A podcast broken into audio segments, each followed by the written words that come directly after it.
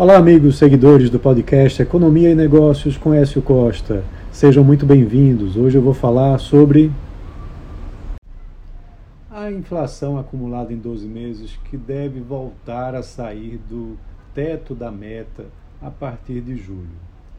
O IPCA deve mostrar desaceleração dos preços até junho e a partir daí uma aceleração ela deve se manter dentro da meta estipulada pelo Conselho Monetário Nacional até o mês de junho, né? porque você tem aí uma substituição de é, mês a mês é, de patamares altos do ano passado por patamares mais baixos esse ano. A inflação entrou no intervalo né, da meta em março desse ano, quando o IPCA apontou aí uma variação anualizada de 4,65% nos preços. Na última sexta-feira, o IBGE inclusive divulgou que o IPCA atingiu 4,18% em abril, no acumulado de 12 meses. Mas isso deve acontecer somente até junho. A meta eh, da inflação, vale lembrar, é de 3,25% para esse ano, com intervalo de tolerância de 1,5 ponto percentual, onde o piso é de 1,75% e o teto de 4,75%. Então, a partir de julho, você deve ter uma elevação acima do teto da meta, segundo previsões de mercado.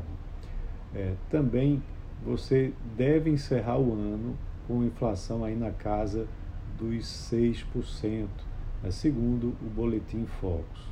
E aí o Banco Central vai descumprir a meta pelo terceiro ano seguido. Né? A autoridade monetária, comandada por Roberto Campos Neto, não cumpriu a meta em 2021 por conta dos impactos inflacionários da pandemia do Covid-19. Em 2022, por conta do aumento do preço das commodities com a guerra na Ucrânia. Em 2023, o presidente deverá fazer uma nova carta explicando os motivos. Vale lembrar que o IPCA chegou a atingir 12,13% em abril de 2022. É, e aí o governo Bolsonaro lançou um pacote de medidas para conter o avanço dos preços e reduziu impostos de vários produtos, como combustíveis, energia e telecomunicações. A partir daí também o Congresso né, também ajudou né, com a limitação do ICMS, do ICMS, ICMS é, sobre combustíveis, energia e telecomunicações em 18%, e aí nós tivemos deflação por três meses consecutivos em 2022. Em julho, com 0,68% de queda, agosto, com 0,36% de queda, e setembro com 0,29% de queda.